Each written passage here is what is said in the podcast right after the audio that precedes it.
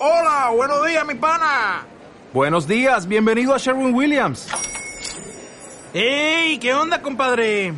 ¿Qué onda? Ya tengo lista la pintura que ordenaste en el ProPlus app. Con más de 6.000 representantes en nuestras tiendas listos para atenderte en tu idioma y beneficios para contratistas que encontrarás en aliadopro.com. En Sherwin Williams somos el aliado del PRO.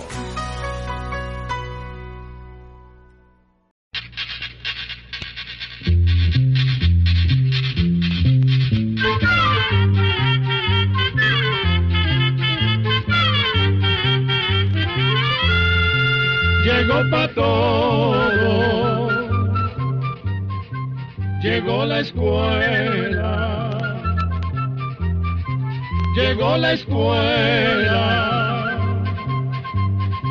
Llegó por radio.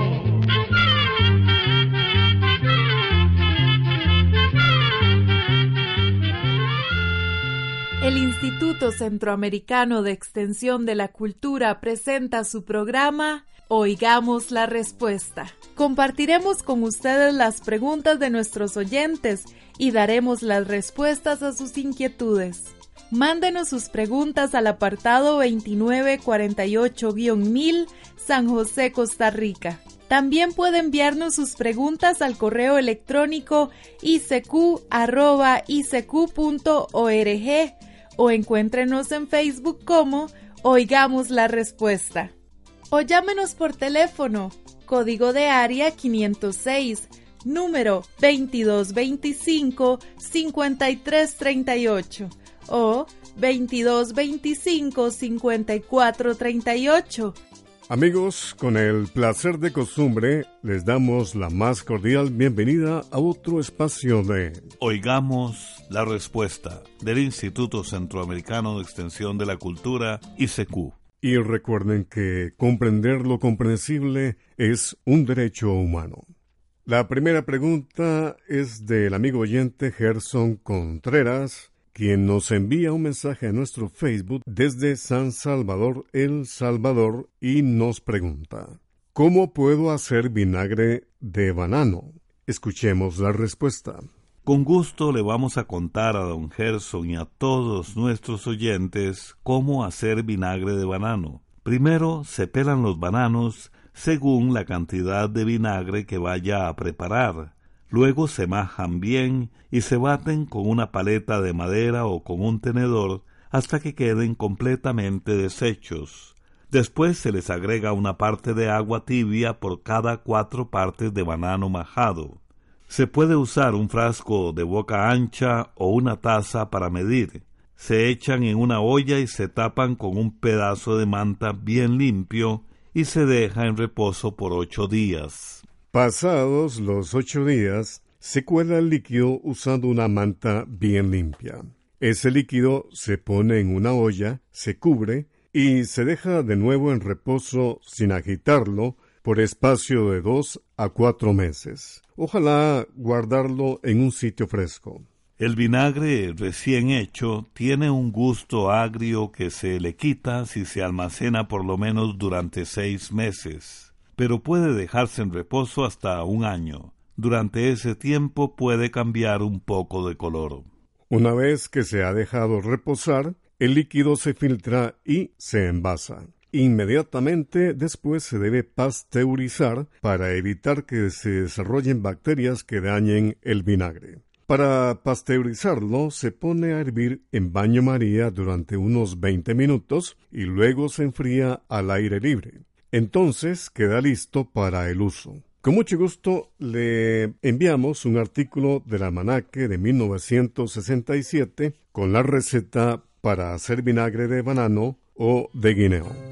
La música enlaza las almas y rompe las fronteras. Vamos a escuchar una bella canción de el grupo Yorocamba Ita de El Salvador, Regalo para un niño. Que la disfruten.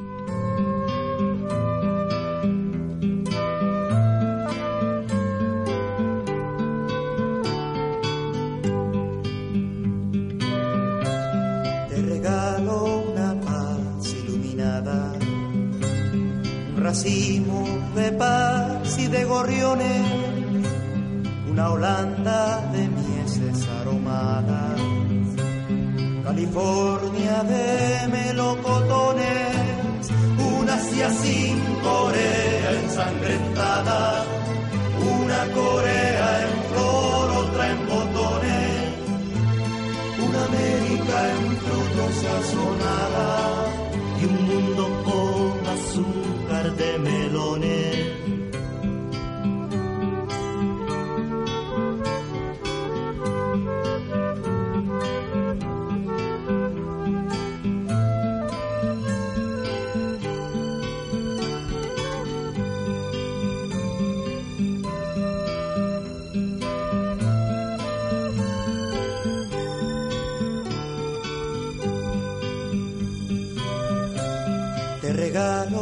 paz y su flor pura.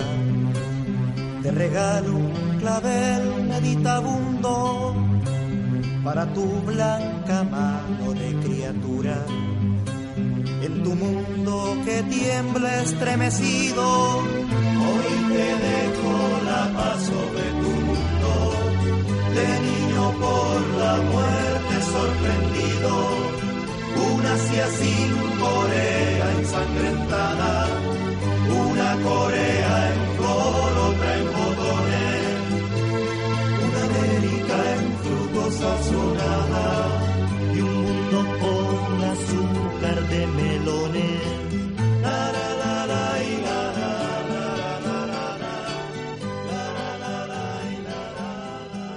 Saludos cordiales amigos, gracias por estar en sintonía de Oigamos la Respuesta.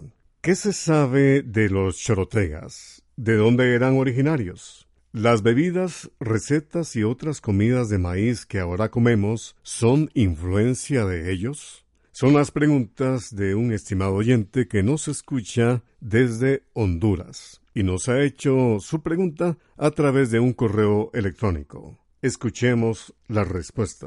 Vamos a contarle que la palabra cholotega viene del idioma indígena náhuatl y quiere decir habitantes de Cholula. Por eso, muchos estudiosos opinan que los chorotegas también se conocieron como cholutecas. Cuando los españoles llegaron al continente americano, había indígenas chorotegas en las regiones mexicanas de Cholula, Oaxaca y Chiapas. También se les encontraba en las costas de Honduras y El Salvador, en la parte oeste de Nicaragua y en el Pacífico norte de Costa Rica. Ahora bien, no era que los chorotegas abarcaran todos esos territorios como un solo pueblo. En realidad eran grupos separados, pero compartían un mismo origen, y cada uno de ellos era dirigido por un líder o cacique. Es más, la lengua que hablaban los chorotegas también tenía un mismo origen. Al parecer venía de las lenguas llamadas otomangues, de las que surgieron varios idiomas indígenas de Centroamérica y México. Lamentablemente, el lenguaje chorotega se ha ido perdiendo y en la actualidad los descendientes de estos pueblos solo hablan español. Los chorotegas vivían en pequeños poblados junto a sus campos de cultivo. Desarrollaron con mucha habilidad la agricultura. Entre sus siembras estaban el maíz, los frijoles, las calabazas, el algodón, chile, cabulla, tabaco, cacao y árboles frutales. Pero también se destacaron por su habilidad para hacer artículos de cerámica y de arcilla. Además, trabajaban la piedra y los metales. También queremos decirles que el maíz ha sido un alimento muy importante para todos los pueblos indígenas de nuestras tierras. Se cultiva desde mucho antes de la llegada de los españoles. Sin duda, las recetas y las variedades de maíz que hoy podemos encontrar en nuestras tierras es un legado de los pueblos indígenas que desde hace mucho tiempo lo cultivan. Por ejemplo, los indígenas ya comían tortillas de maíz. No se sabe en qué lugar exactamente se comenzó a usar el maíz como alimento o dónde comenzaron a usar el maíz para hacer tortillas pero se sabe con seguridad que el maíz se usaba como alimento desde hace unos ocho mil años. pues se han encontrado restos de maíz y mazorcas en tumbas y vasijas indígenas de esa época.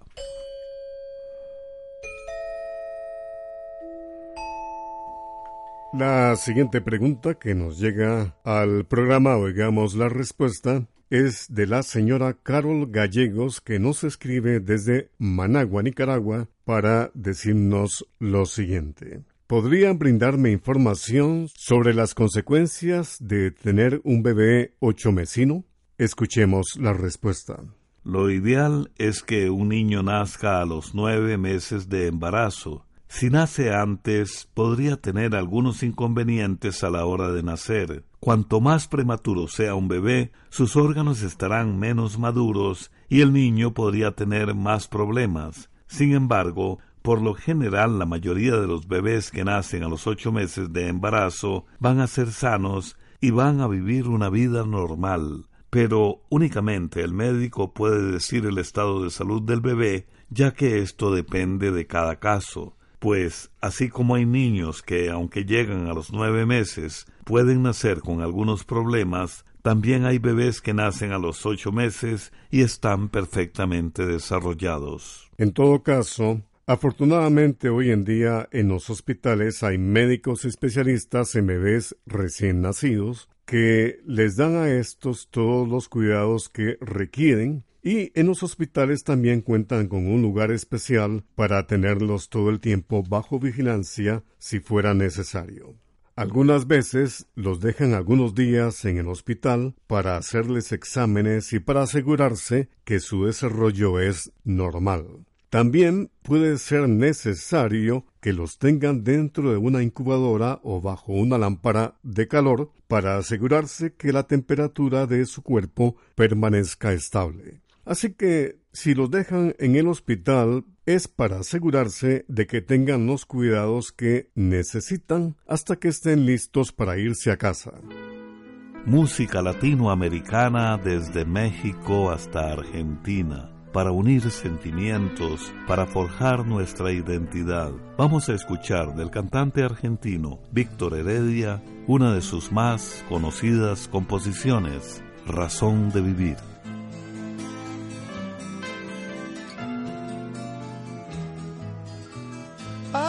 Decidir si sigo poniendo esta sangre en tierra, este corazón que bate su parche sol y tinieblas, para continuar caminando al sol por estos desiertos, para recalcar que estoy vivo en medio de tantos muertos para decidir, para continuar, para recalcar y considerar. Solo me hace falta que estés aquí con tus ojos claros.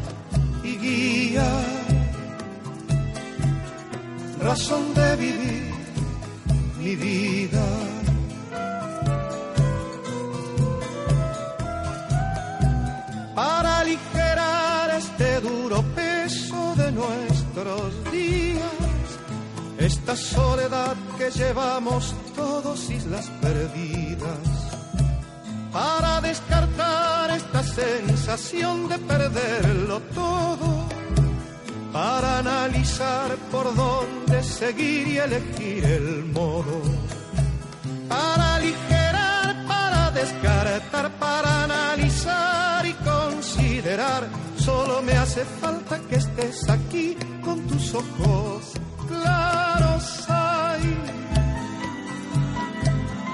fogata de amor y guía, razón de vivir mi vida.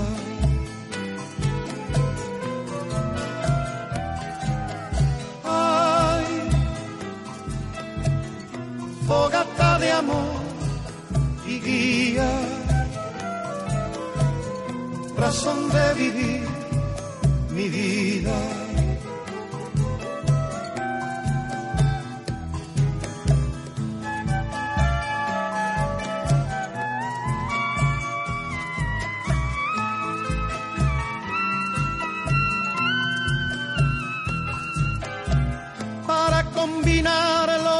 La luz sin perder distancia para estar con vos sin perder el ángel de la nostalgia, para descubrir que la vida va sin pedirnos nada y considerar que todo es hermoso y no cuesta nada.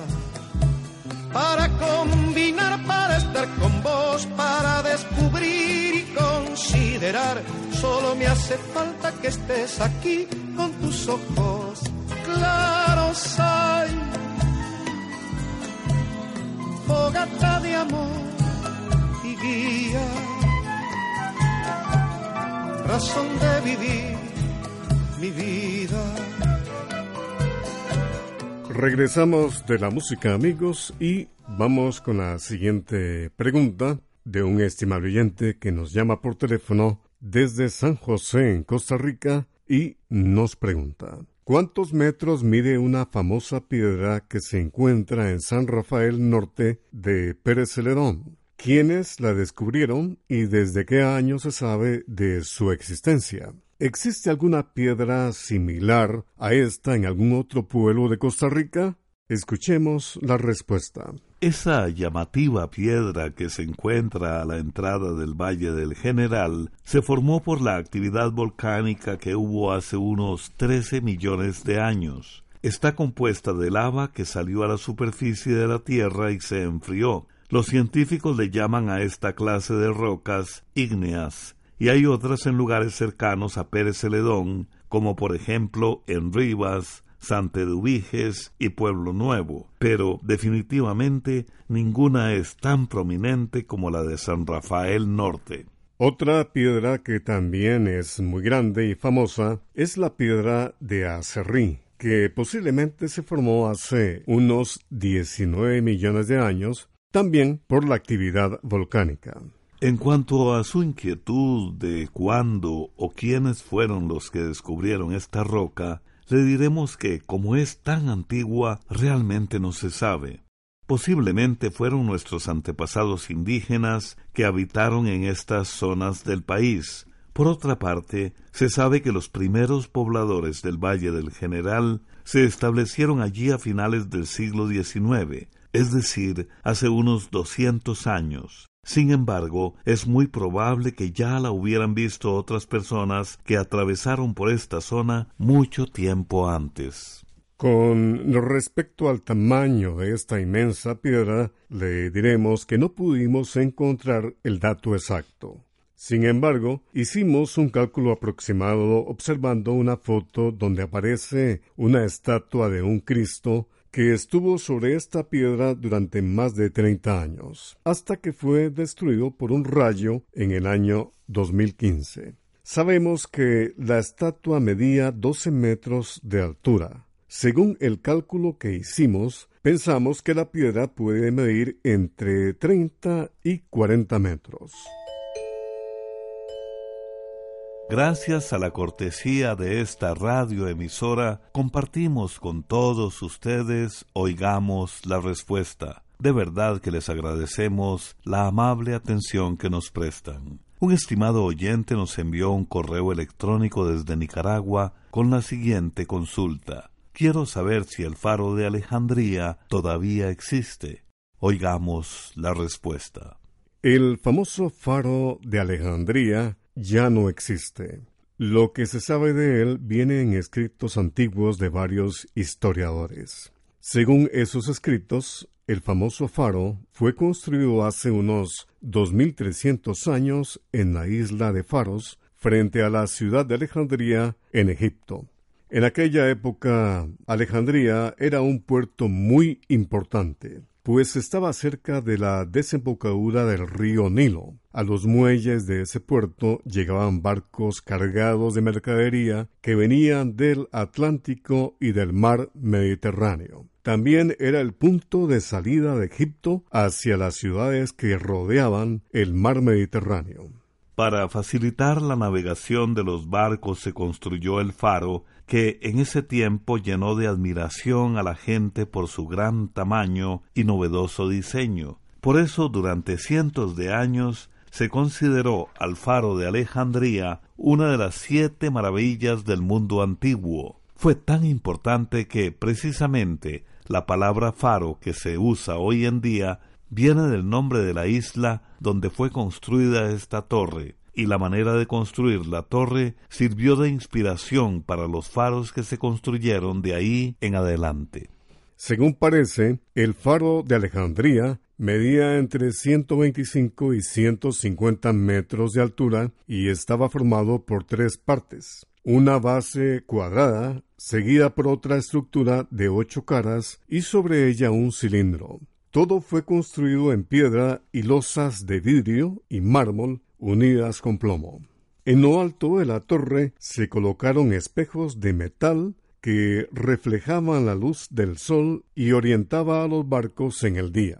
De noche, una hoguera de leña y resina mantenía la luz que requerían los barcos para guiarse, y en la punta del faro había una gran estatua de Poseidón, que era el dios griego del mar.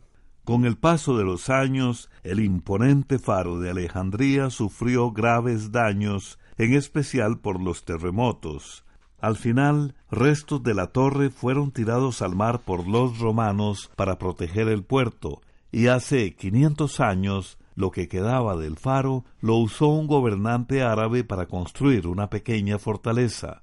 En el año 2015 se dio la noticia de que el gobierno de Egipto había autorizado un proyecto que buscaba reconstruir el faro de Alejandría, pero no se ha vuelto a saber nada de este proyecto.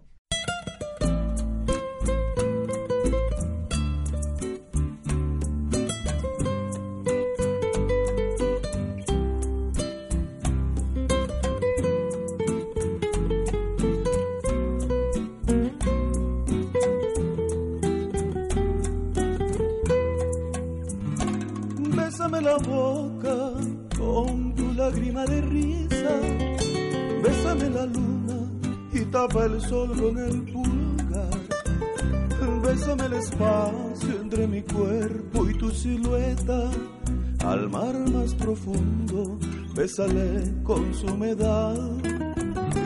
Bésame el susurro que me hiciste en el oído.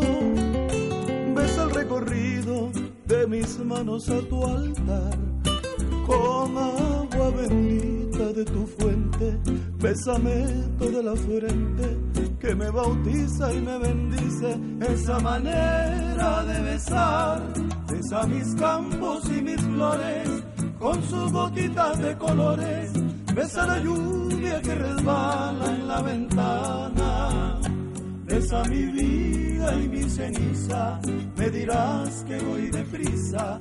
Bésame y deja con un grito que lo logre. Besa el torrente de ilusiones, bésame todas las pasiones, besa mi río hasta su desembocadura. Besa mi vida y mi ceniza, me dirás que voy deprisa. Besa mis días y mis noches, mis diluvios y mi cielo a pleno sol.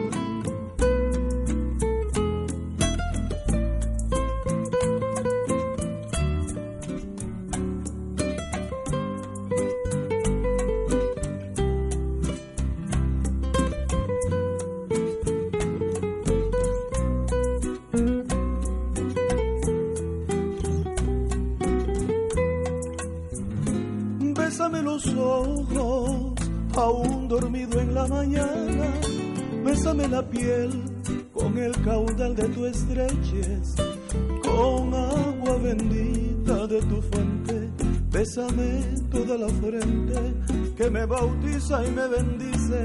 Esa manera de besar, besa mis campos y mis flores con sus gotitas de colores. Besa la lluvia que resbala en la ventana besa mi vida y mi ceniza, me dirás que voy deprisa, bésame y deja con un grito que lo logre. Besa el torrente de ilusiones, bésame todas las pasiones, besa mi río hasta su desembocadura. Vamos a continuar amigos con este programa, oigamos la respuesta, y tenemos la consulta del señor Jason Villavicencio, que nos escribe al Facebook desde Coperna, El Salvador. Nos pregunta, ¿quién fue la persona que inventó el juego de béisbol? Escuchemos la respuesta. Vamos a decirle a don Jason y a nuestros oyentes que los historiadores todavía no se han puesto de acuerdo acerca de quién fue el verdadero inventor del juego llamado béisbol. Muchos dicen que posiblemente no se sabrá nunca, ya que se jugaban juegos parecidos en el antiguo Egipto hace miles de años. Los mayas también tenían juegos similares al béisbol. Además, se han encontrado escritos de hace casi 900 años en Francia e Inglaterra que hablan de juegos en los que se usaban bates y bolas. Según estos datos, es muy probable que este juego lo trajeron a Estados Unidos los colonos ingleses hace más de 300 años. Sobre este asunto, le contaremos que hace algunos años un investigador encontró unos viejos papeles en una subasta donde se mencionaban las leyes del béisbol. Esas leyes habían sido escritas hace casi 200 años por un grupo de profesionales que pertenecían a un club privado de Nueva York. Estos señores buscaban crear un juego entretenido que pudieran jugar hombres de cierta edad que no fueran atletas. El señor Alejandro Cartwright era secretario de dicho club y formó parte de los primeros equipos de béisbol de Nueva York. También se menciona al señor Abner Doubledate como la primera persona que dirigió un juego de béisbol, lo cual sucedió en el año 1839. Según toda esta información, se podría decir que el béisbol, como se juega hoy en día, fue inventado en los Estados Unidos aunque, como le decíamos, no se sabe con exactitud la persona que inventó el juego. Programa de Control 35 Muy pronto estará a la venta el libro Almanaque Escuela para Todos 2019. Por cierto, les contamos a nuestros amigos guatemaltecos que la bodega de ese país ha cambiado su dirección. Donde pueden comprar los libros ahora es en esta dirección. GMS Ofibodegas Centro 11, número 29,11, Avenida 3671, Zona 11, Colonia Las Charcas, teléfono 2304 0000. Vamos a repetir la dirección para que de verdad puedan adquirir el almanaque Escuela para Todos 2019, allá en Guatemala. GMS Ofi Bodega Centro 11, número 29,11, Avenida 3671, Zona 11, Colonia Las Charcas, teléfono 2304 0000. Y así llegamos al final del programa del día de hoy. Los esperamos mañana en este su programa Oigamos la Respuesta. Mándenos sus preguntas al apartado 2948-1000 San José, Costa Rica. También puede enviarnos sus preguntas al correo electrónico isq.org o encuéntrenos en Facebook como Oigamos la Respuesta. O llámenos por teléfono código de área 506, número 2225-5338 o 2225-5438. Recuerde que comprender lo comprensible es un derecho humano.